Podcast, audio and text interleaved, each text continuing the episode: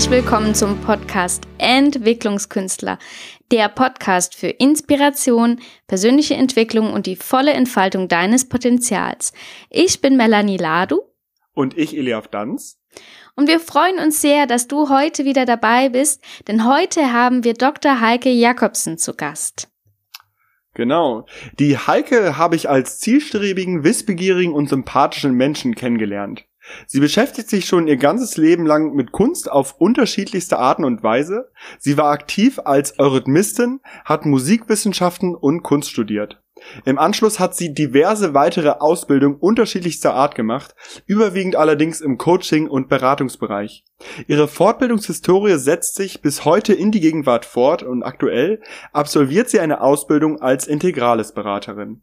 Parallel zu ihren Ausbildungen ging sie unterschiedlichen beruflichen Tätigkeiten nach. Sie arbeitete unter anderem in der Schweiz und in Luxemburg auf Stabsstellen als Vorstandsreferentin und als Generalsekretärin im Bildungsumfeld. Durch ihre umfassende Ausbildungs- und Tätigkeitshistorie hat sie nun das Privileg, auf einen großen Erfahrungsschatz zurückzugreifen zu können, der auch, ihrer aktuellen Tätig der auch in ihrer aktuellen Tätigkeit Anwendung findet. Beruflich beschäftigt sie sich inzwischen damit, biografische Porträts zu schreiben. Da ich denke, dass Heike am besten erklären kann, was das genau ist, lade ich sie gleich einmal kurz dazu ein, äh, das genauer zu erläutern. Aber zuallererst einmal Hallo und herzlich willkommen, liebe Heike. Hallo. Und schön, dass du da bist. Und zuallererst eine Frage, bevor du gleich einmal erläutern darfst, was biografische Porträts genau sind. Ähm, Habe ich bei der kurzen Beschreibung über dich irgendwas Wesentliches vergessen, was du an dieser Stelle noch erwähnt haben möchtest? Nein. Ich finde, die Beschreibung war schon sehr ausführlich. Ich habe Germanistik studiert und ah. Ah, okay, gut. Vielen lieben Dank für die Ergänzung. Und dann nochmal ganz kurz, um nochmal das Ganze komplett zu machen, magst du einmal kurz zum Einstieg erklären, was biografische Porträts sind, damit sich die Zuhörer direkt, ähm, direkt wissen, womit du dich derzeit beschäftigst? Ja, gerne. Also die Kunden, die zu mir kommen, sind entweder Unternehmer oder Privatpersonen. Die haben unterschiedliche Motive, die sie damit verbinden, mich zu fragen, ein biografisches Porträt zu schreiben. Das heißt, ähm, ein Unternehmer möchte mir gerne etwas von sich erzählen, sein Unternehmen zeigen und für seine Website eine Seite Text, die ihn menschlich darstellt, damit der Leser sofort Vertrauen gewinnt. Eine Privatperson hat ein ganz anderes Motiv, ist vielleicht gerade in einer Lebenskrise, zum Beispiel in einem Burnout oder hatte einen Unfall oder feiert ein schönes Jubiläum und möchte gerne der Familie etwas aus dem eigenen Leben hinterlassen und erzählen. Und ich treffe mich mit meinen Kunden, wir führen ein ganz entspanntes Gespräch, das ich aufnehme und anschließend schreibe ich eine berührende Geschichte über denjenigen.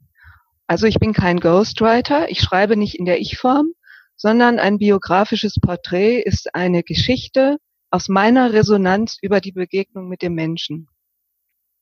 Mhm. Gut. Vielen lieben Dank für die ausführliche Erklärung. Ich kann nur jeden dazu einladen, falls sich äh, ja jemand noch genauer dafür interessiert, ähm, mal auf die Homepage von der Heike zu gucken. Die werden wir später auch noch verlinken, weil da hat sie auch so ein paar ähm, Beispielreferenzen, wo man sich dann das ein bisschen durchlesen kann und ein ganz gutes Bild davon bekommt.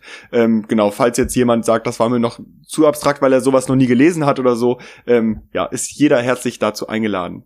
Ähm, das ist ja doch eine, würde ich mal sagen, relativ unübliche Tätigkeit. Also ist jetzt nicht so die Standardausbildung, dass jeder Zweite möchte irgendwie mal biografische Porträts schreiben oder so.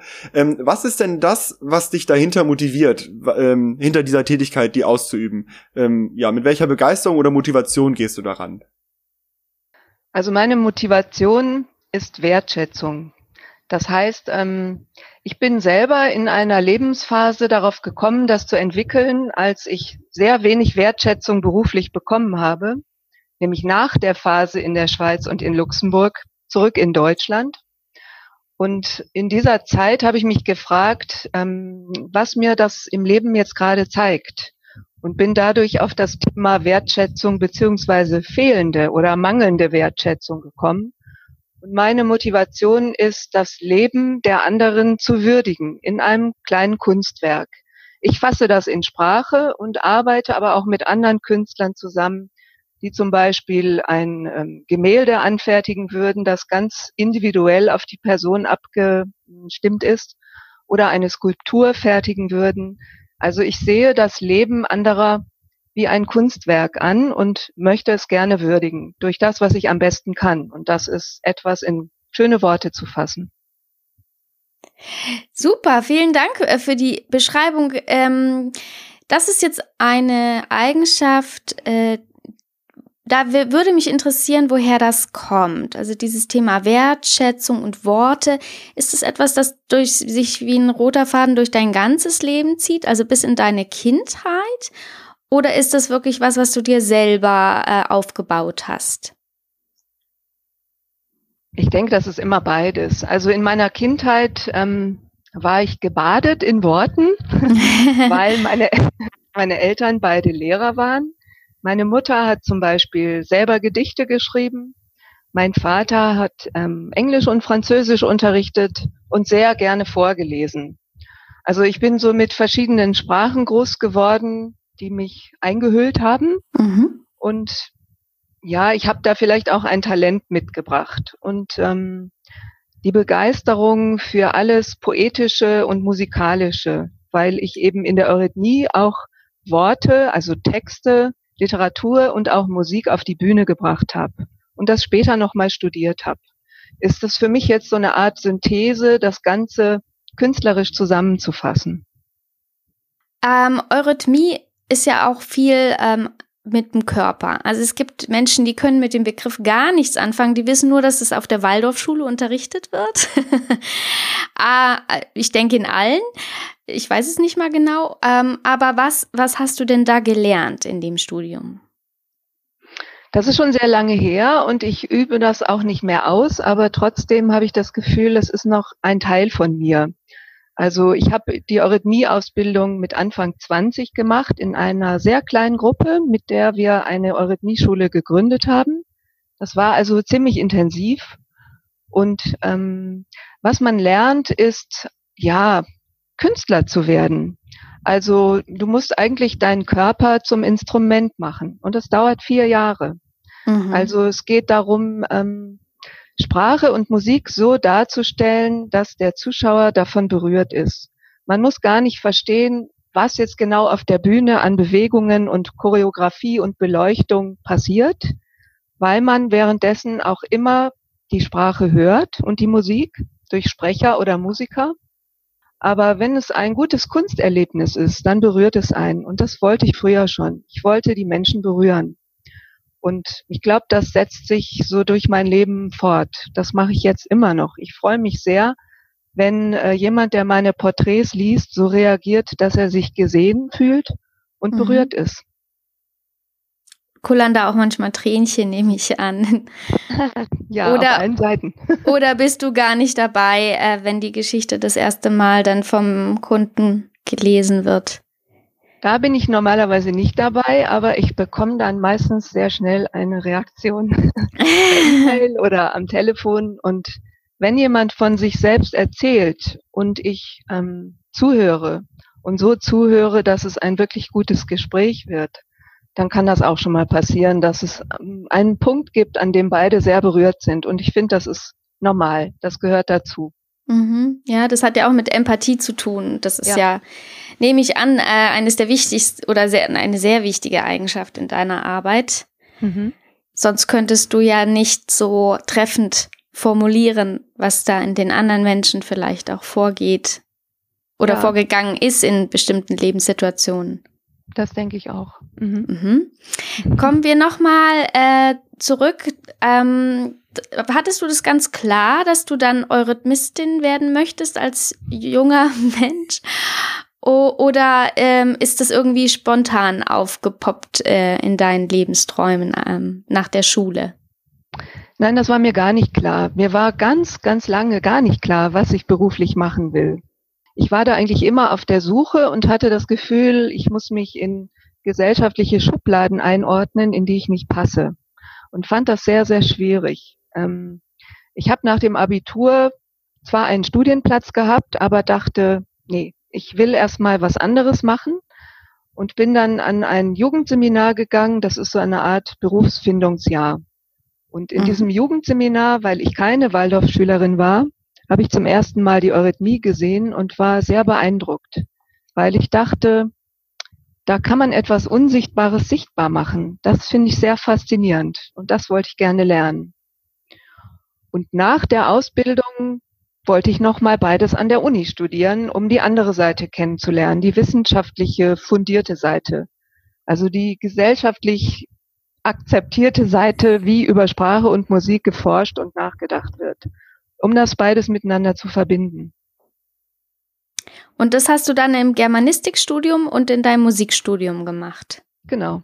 Bist du da richtig drin aufgegangen? Bist du da gerne in die Vorlesungen, Seminare gegangen? Ähm, das war genau das Gegenteil von der künstlerischen Seite, die ich ausgebildet habe in den vier Jahren davor. Mhm. Und am Anfang habe ich da ziemlich drunter gelitten und dachte, mein Gott, ist das abstrakt. Das ist alles so tot. Die haben keine Ahnung, was Sprache und Musik sein kann. Aber es war schon auch interessant mit der Zeit und deshalb habe ich mich entschlossen, dann noch ein Promotionsstudium anzuhängen. Und ich habe ähm, versucht, das in die Praxis umzusetzen während des Studiums und für beide Fächer gearbeitet, als Klavierbegleiterin und als Lektorin für Verlage. Mhm. Und ma magst du mal sagen, was äh, über welches Thema du promoviert hast? Weil das ist ja meistens so ein Herzensthema von Menschen. Ähm, also im Idealfall denke ich. ich weiß nicht, wie das bei dir war. Ach, das hat sich so ergeben. Ich habe in Musikwissenschaft promoviert über Robert Schumanns Chorballaden nach Texten von Ludwig Uhland. Mhm. Das sind eigentlich sehr unbekannte Spätwerke, große Stücke für Chor und Orchester. Und ähm, es hat sich durch meinen Dozenten ergeben. Ich hätte zur Not auch in Germanistik das Thema abgegeben, weil es um Uhlands Gedichte ging, die mhm. da vertont wurden. okay, spannend. Ja, schön. Und dann, ähm, wie ging es dann weiter nach der Promotion? Dann wurde ich eine Weile immer gefragt, willst du für mich arbeiten? Also ich habe zum Beispiel am Ende des Studiums gedacht, die Synthese von allem wäre jetzt in einem anthroposophischen Verlag zu arbeiten.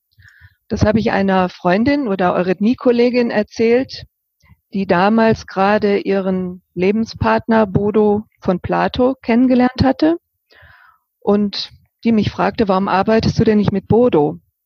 Und Bodo von Plato wurde damals in den Vorstand der Anthroposophischen Gesellschaft berufen und nachdem wir uns kennengelernt und ein Buchprojekt zusammen bearbeitet haben, sind wir da zusammen hingegangen. Das mhm. war dann meine erste Stelle.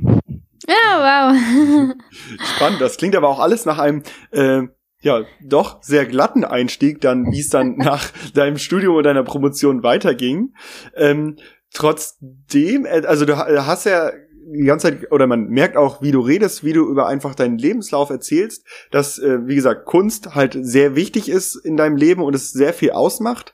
Ähm, und aus ich kann mir gut vorstellen, dass für viele und ich finde auch, also auch für mich so ein bisschen, ihr gehört da ganz viel Mut dazu, einfach ähm, zu sagen so, hey, ich gebe mich so ein bisschen der, der Kunst hin und guck, was ich daraus machen kann, weil es ja ist ja nicht nicht so was klassisch, klassisch ähm, vorgeschriebenes wie, okay, ich mache irgendwie, ich werde äh, studiere Medizin und werde später Arzt oder irgendwie sowas ganz Klassisches, wo halt in der Ausbildung direkt ein ganz klares Berufsbild irgendwie äh, ja ähm, vorhanden ist oder man auf ein klares Berufsbild hinarbeitet.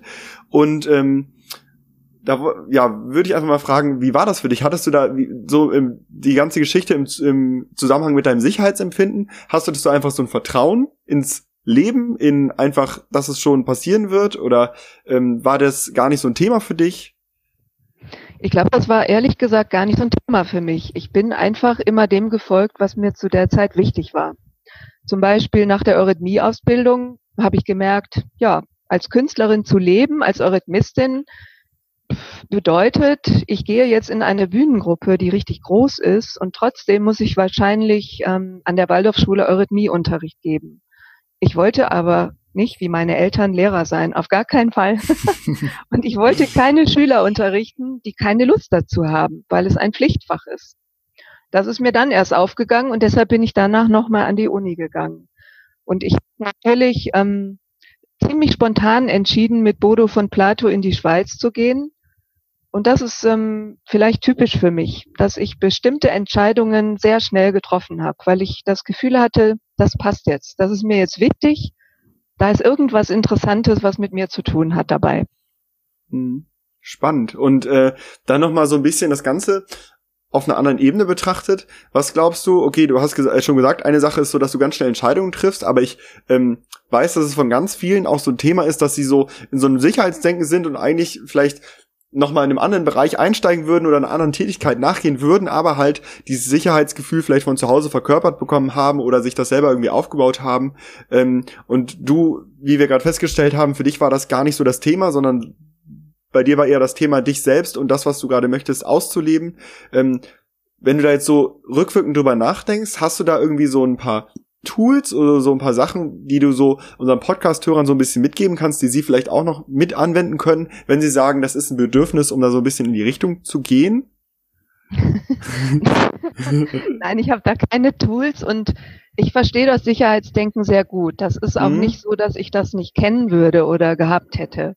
Die Stellen, die mir eine Zeit lang nach dem Studium angeboten worden sind, die haben schon auch diesen ähm, Part in mir befriedigt, oh, das hört sich aber wirklich interessant an und das klingt angemessen nach einer Promotion. Also wissenschaftliche Vorstandsreferentin oder stellvertretende Generalsekretärin oder Projektkoordinatorin in einem Museum, ach Quatsch, Museum, das wäre künstlerischer noch gewesen, in einem Ministerium ähm, oder Generalsekretärin an der Universität. Da bin ich, glaube ich, eine Weile so außenorientiert der Spur gefolgt. Das scheint mir eine gute Karriere zu versprechen und hat trotzdem mit mir zu tun, weil es mhm. dieses Bildungsumfeld war, in dem ich mich wohlgefühlt habe. Aber ähm, das Sicherheitsdenken ist schon in der Schweiz und in Luxemburg ganz gut ähm, befriedigt durch gute Gehälter. ganz anders als hier in Deutschland, als ich zurückgekommen bin. Mhm. Ja, schön, aber auch, dass du da so beides so in Einklang bringen konntest, also so dein Sicherheitsdenken oder auch so die berufliche Perspektive und halt dich selbst auszuleben. Schön. Und ähm, dann bei dem Ganzen, was dann auf, also du hast ja dann doch ein sehr durch ähm, sag ich, durchwachsenen Lebenslauf, sehr abwechslungsreich, dadurch, dass du unterschiedlichen beruflichen Tätigkeiten nachgegangen bist oder halt auch ganz viele Ausbildungen gemacht hast. Ähm, was war äh, denn so in dem Ganzen deine größte Herausforderung, der du dich persönlich stellen musstest? Meine größte Herausforderung war wirklich, mich zu trauen, mich selbstständig zu machen. Ich habe dafür ja kein Modell oder Vorbild in meiner Familie mit Eltern, die ihr Leben lang in die Schule gegangen sind. Mhm. Und ich fand, dass diese Selbstständigkeit sehr angstbesetzt war für mich. Aber ich habe mich da quasi selber reingezwungen, indem ich mich in eine Situation gebracht habe, wo ich so unglücklich war im Beruf und so wenig verdient habe am Schluss, dass ich irgendwann dachte, so, jetzt kann ich das auch selber ergänzen durch freiberufliche Tätigkeit. Und bis ich diesen Absprung geschafft habe, hat es wirklich Jahre gedauert. Mhm. Ähm, ganz kurz, ist die das äh, Schreiben der biografischen Porträts, also das, was du jetzt machst, deine erste Selbstständigkeit oder warst du davor schon mit einem anderen, äh, mit einer anderen Sache selbstständig? Das ist meine erste volle Selbstständigkeit. Ich habe vorher freiberuflich schon mal für Verlage gearbeitet, dann habe ich freiberuflich gecoacht, aber das jetzt ist wirklich meine Selbstständigkeit. Ah, okay. Und das heißt, du bist quasi so ein bisschen ähm, also das, was dich dann dahin gebracht hat, wo du jetzt bist, war dann quasi so ein bisschen der Schmerz, dass du einfach gesagt hast, die jetzige Situation stellt mich so unzufrieden oder du hast dich selbst in die Situation gebracht, dass du dich so unzufrieden, die dich so unzufrieden gestellt hast, dass du gesagt hast, okay, ich muss eine neue Lösung finden, um mich da zufriedener zu stellen. Ja, und das ist ja ähm, eine große Schwierigkeit damit verbunden, wenn man in der falschen Arbeitssituation ist. Ich habe zum Beispiel als promovierte Hilfskraft gearbeitet, in einem sozialpädagogischen Umfeld, das ich auch noch von meiner künstlerischen Seite her als sehr hässlich, aggressiv und voller Gewalt empfunden habe und sehr deprimierend. Trotzdem gibt jeder in diesem Feld sein Bestes und nimmt auch viel ähm, Anstrengung mit nach Hause. Und diese Situation hat sehr stark mein Selbstwertgefühl gekränkt und beschädigt. Und das hat es mir umso schwerer gemacht, mich da alleine wieder rauszuholen und mir eine Selbstständigkeit überhaupt zuzutrauen. Überhaupt festzustellen, was kann ich wirklich gut? womit kann ich anderen helfen? Wird das überhaupt gebraucht, was ich kann? Hm, wem kann ich damit etwas geben, was ihm fehlt, was er selbst nicht kann? Und welchen Preis kann ich dafür ansetzen? Das sind alles Überlegungen gewesen, für die ich sehr lange gebraucht habe, weil ich parallel dazu mein Selbstwertgefühl erstmal wieder von innen heraus aufbauen musste. Und die Wende fand ich kam dadurch, dass ich mich mit meinem ersten Chef versöhnt habe. Mein erster Chef, äh, Bodo von Plato, hat mir gekündigt und die Art und Weise, wie das verlaufen ist, fand ich sehr schade. Das habe ich ihm sehr lange übel genommen. Und irgendwann in dieser Phase der schrecklichen Berufe mhm. dachte ich, ich muss jetzt von innen heraus was ändern und quasi einen Schritt zurück machen an den Anfang und habe ihm einen langen Brief geschrieben, über den er sich sehr gefreut hat. Dann haben wir uns in unserem alten Büro völlig versöhnt und danach dachte ich, das war jetzt ähm, ein ganz freier Schritt.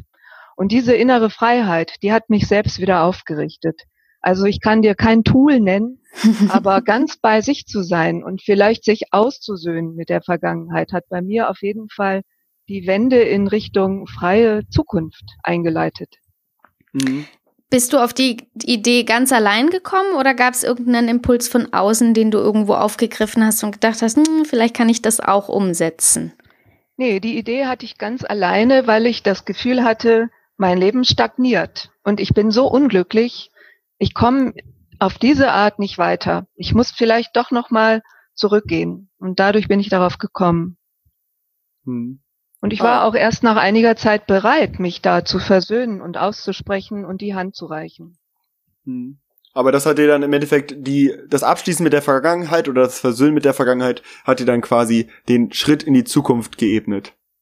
Genau, und das ist auch das, was ich manchmal von Kunden höre, die zum Beispiel ihr Leben erzählen möchten und das in einem Buch quasi von sich ein bisschen abrücken wollen oder ja, so wie aus sich raussetzen wollen um damit vielleicht auch abzuschließen mit diesem vergangenen Part, da wieder reingucken zu können, aber es auch wieder zuklappen zu können und dann in die Zukunft zuversichtlicher zu sehen. Mhm. Mhm.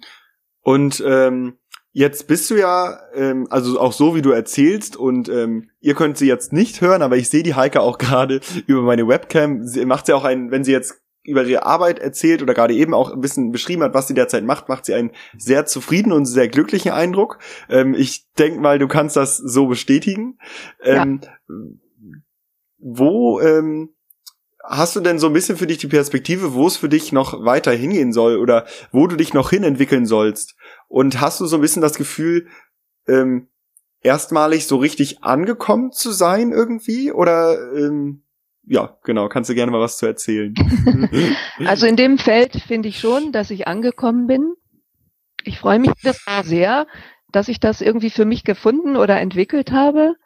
Und wohin das noch gehen kann, das kann ich jetzt noch gar nicht ganz genau sagen. Aber ich so die Idee, beziehungsweise wurde mir das schon öfter von Kunden vorgeschlagen, kann man auch etwas kaufen, was mit ihrer Stimme zu tun hat. also vielleicht ähm, gibt es irgendwann auch mal Hörbücher von mir zum Beispiel oder ein Porträt zum Hören als Angebot. Mhm. Einfach ähm, ja zu sehen, was berührt die Menschen und was möchten die gerne von mir und dem zu folgen, wenn mir das entspricht. Da geht es auf jeden Fall weiter lang in dieser ganzen Entwicklung ähm, würde mich noch mal eine andere Perspektive interessieren. Und zwar jetzt gerade wenn du sagst okay dieser Schritt in die ähm, biografischen Porträts in meine jetzige selbstständige Tätigkeit war so noch mal ein sehr entscheidender wo ich so ein bisschen mehr zu mir selbst gekommen bin. Ähm, was für eine Rolle hat bei dem ganzen dein Umfeld gespielt? Oder wie sehr hat sich dein Umfeld vielleicht auch innerhalb dieser Veränderung ähm, gewandelt was genau meinst du mit meinem Umfeld? Ähm, dein Umfeld, die Leute, die dich ähm, umgeben, ja, okay, beruflich klar, bewirbst du dich, äh, hast ja schon gesagt, wie dein, wie dein Kundenstamm aussieht, was so grob für Leute auf dich zukommen oder, ähm, ja, deine Dienstleistungen in Anspruch nehmen, aber vielleicht auch so privat oder außerhalb der direkten beruflichen Tätigkeit. Ähm, ist das da gleich geblieben? Hast du noch denselben Kontakt zu den gleichen Leuten? War das wirklich, dass es vollkommen losgelöst von dem Umfeld war oder hast du in dem Ganzen jetzt auch einfach nochmal, ähm, ja, den, durch, ähm, durch ein anderes Umfeld da nochmal Mut gefasst, quasi in die Richtung zu gehen oder ein Umfeld gefunden, was dich da mehr bestärkt? Also wie hat sich das so ein bisschen gewandelt? Also Freunde, die ich schon sehr lange kenne, zum Beispiel aus meinem Studium, sind natürlich geblieben in meinem Leben und es sind neue dazugekommen. Zum Teil habe ich manchmal das Gefühl, dass Kunden auch Freundschaft für mich empfinden oder mir nachträglich das Du anbieten oder irgendwie möchten, kommen Sie bitte wieder bei mir vorbei, wenn Sie hier bei äh, mir in der Nähe sind, zum Beispiel sowas. Das ist eine alte Dame in Süddeutschland. Ähm, und was ich jetzt dieses Jahr ganz neu gemacht habe, ich bin in einem Unternehmerfrühstücksnetzwerk und fühle mich da sehr ernst genommen, obwohl ich keine 200 Mitarbeiter habe, wie manche da. Und ähm, wir unterstützen uns gegenseitig, das empfinde ich wirklich so. Ich arbeite mit einigen zusammen. Das ist mein Drucker, mein Werbeagenturberater. Und das ist eine sehr schöne Verbindung. Das äh, ist ein ganz anderes Gefühl für mich, als alleine ähm, meine berufliche Tätigkeit vorantreiben zu wollen. Magst du das mal, äh, können wir an der Stelle ein bisschen Werbung machen für das Netzwerk? Wie nennt sich das und was macht das aus? Das nennt sich BNI, Business Network International. Ich kenne das seit Jahren und war da schon länger Gast. Und ähm, es gibt es in vielen Ländern und Städten. Und hier bei mir in Essen habe ich mir zwei Chapter in meiner Nähe angesehen und mich dann für eins entschieden, weil ich, wie gesagt, sowieso schon mit einigen da zusammenarbeite und irgendwann kein Gast mehr sein wollte.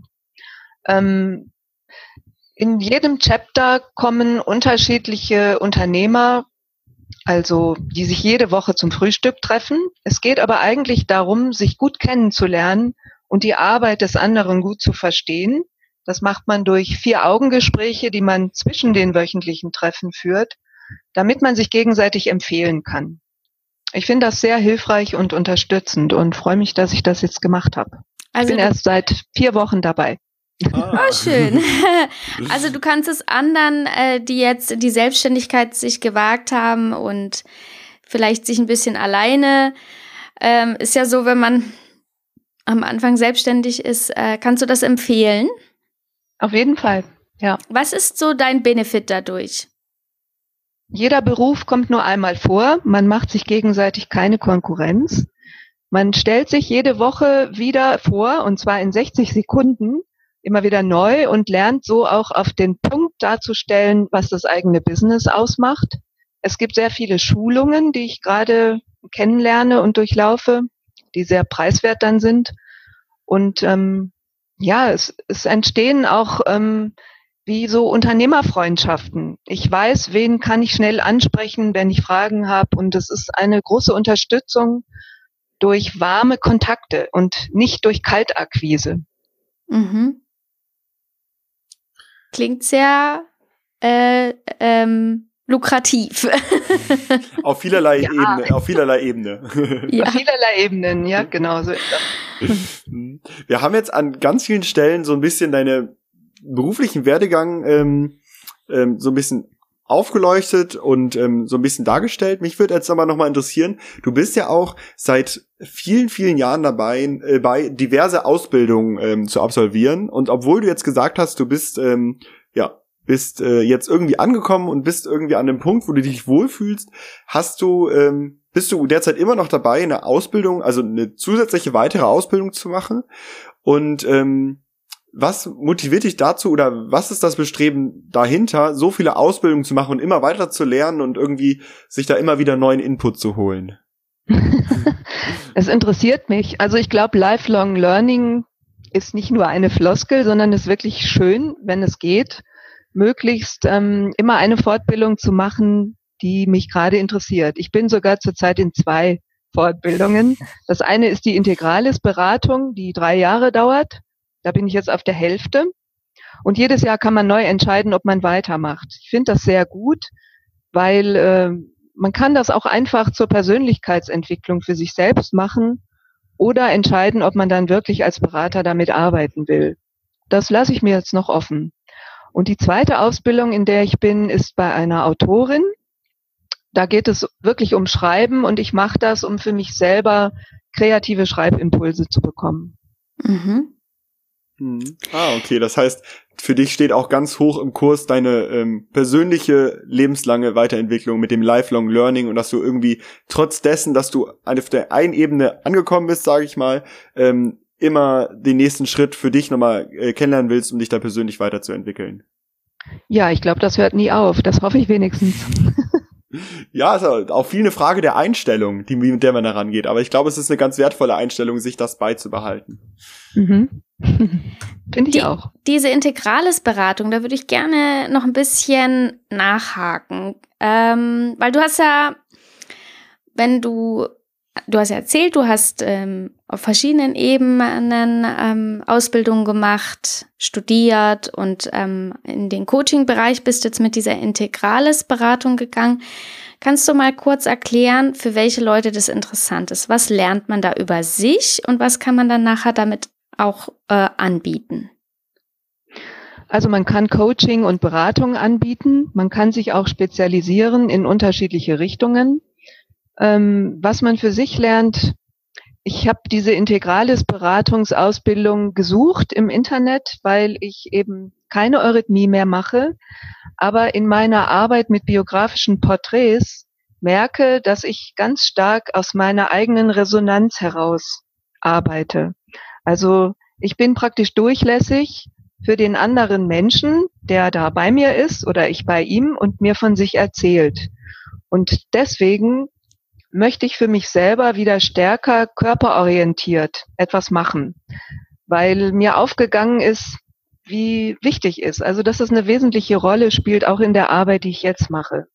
Und diese integrales Beratung ist sehr ganzheitlich angelegt. Man lernt viel auch Aufstellungen oder innere Fantasiereisen und körperorientiert zu arbeiten und zu beraten. An den großen Lebensthemen entlang. Familie, Sexualität, Grenzen, Vision und so weiter, Kreativität. Das verläuft in Modulen, die oft äh, vier, fünf Tage hintereinander sind und sehr intensiv, immer in derselben Gruppe. Also manchmal gibt es Wiederholer, die dazukommen, aber im Prinzip bleibt man in seiner Gruppe und sieht auch bei den anderen die Entwicklung. Das finde ich sehr, sehr schön. Mhm. Ja, vielen Dank, dass du da noch mal ein bisschen ins Detail gegangen bist. Ähm, wir würden jetzt auch dann zum Schluss kommen und bevor wir das tun, würde ich dich gerne fragen, wenn man dich finden will, wo können die Menschen das tun? Also die Menschen finden mich im Internet.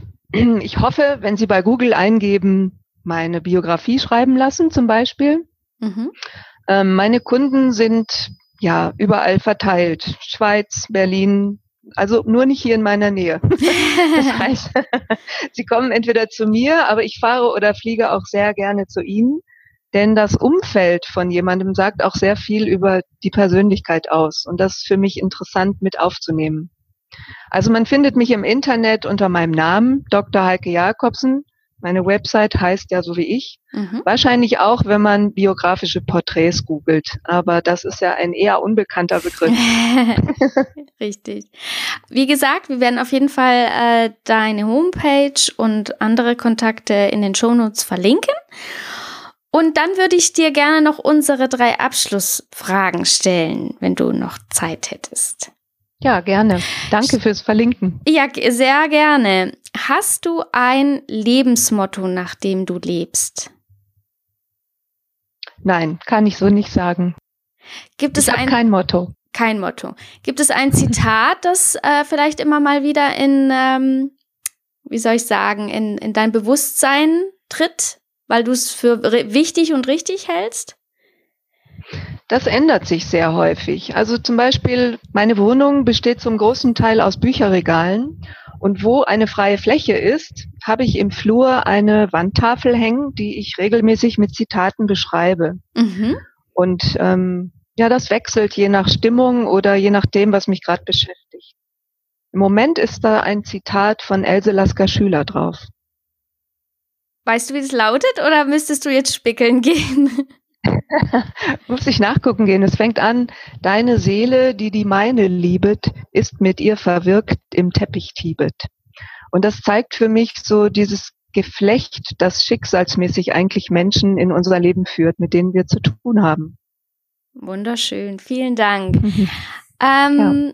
Welches ist das wichtigste Buch, das du je gelesen hast? Ich weiß, es ist unglaublich schwierig. Äh, wir sehen im Hintergrund so ein bisschen einen Teil deines Bücherregals.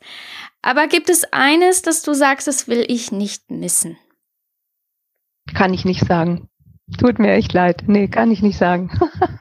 Sind das zu wechselt viele. auch. Das wechselt auch. Ja. Kannst du dich vielleicht an ein Lieblingskinderbuch erinnern? Nee. Auch nicht. Schwierig. Macht nichts. Nicht schlimm. Ähm, und die letzte Frage. Was willst du den Podcast-Hörern zum Ende noch mitgeben? Gibt es irgendwas, was dir am Herzen liegt, dass, dass das die Menschen hören? Oh, also euer Thema ist ja Entwicklungskünstler. Ich finde, das ist ein sehr schönes Wort. Und ich wünsche allen Hörern, dass sie ganz bei sich bleiben und immer wieder zu sich zurückkommen, wenn sie sich mal entfernt haben, damit sie Entwicklungskünstler werden. Super, vielen herzlichen Dank. ja, vielen Dank für deine ähm, ja, ähm, starken Worte am Ende. Wir sind jetzt auch ja wie gesagt, am Ende dieser Podcast-Folge angelangt. Ähm, ich bedanke mich ganz herzlich, dass du dir die Zeit genommen hast ähm, und wir dich im Rahmen dieses Podcasts interviewen dürfen, durften. Vielen lieben Dank. Und ähm, ja, jetzt lade ich einfach alle ein, die jetzt diesen Podcast gehört haben, uns doch in dem äh, auf der Plattform, auf der ihr den Podcast gehört habt, eine Bewertung ähm, äh, zu hinterlassen. Wie gesagt, die ähm, alle Kontaktdaten zu der Heike sind auch unten in den Shownotes verlinkt. Und ansonsten wünschen wir euch noch allen einen traumhaften Tag und viel Erfolg bei der weiteren Entwicklung eures Potenzials. Tschüss. Vielen Dank. Tschüss. Tschüss. Tschüss.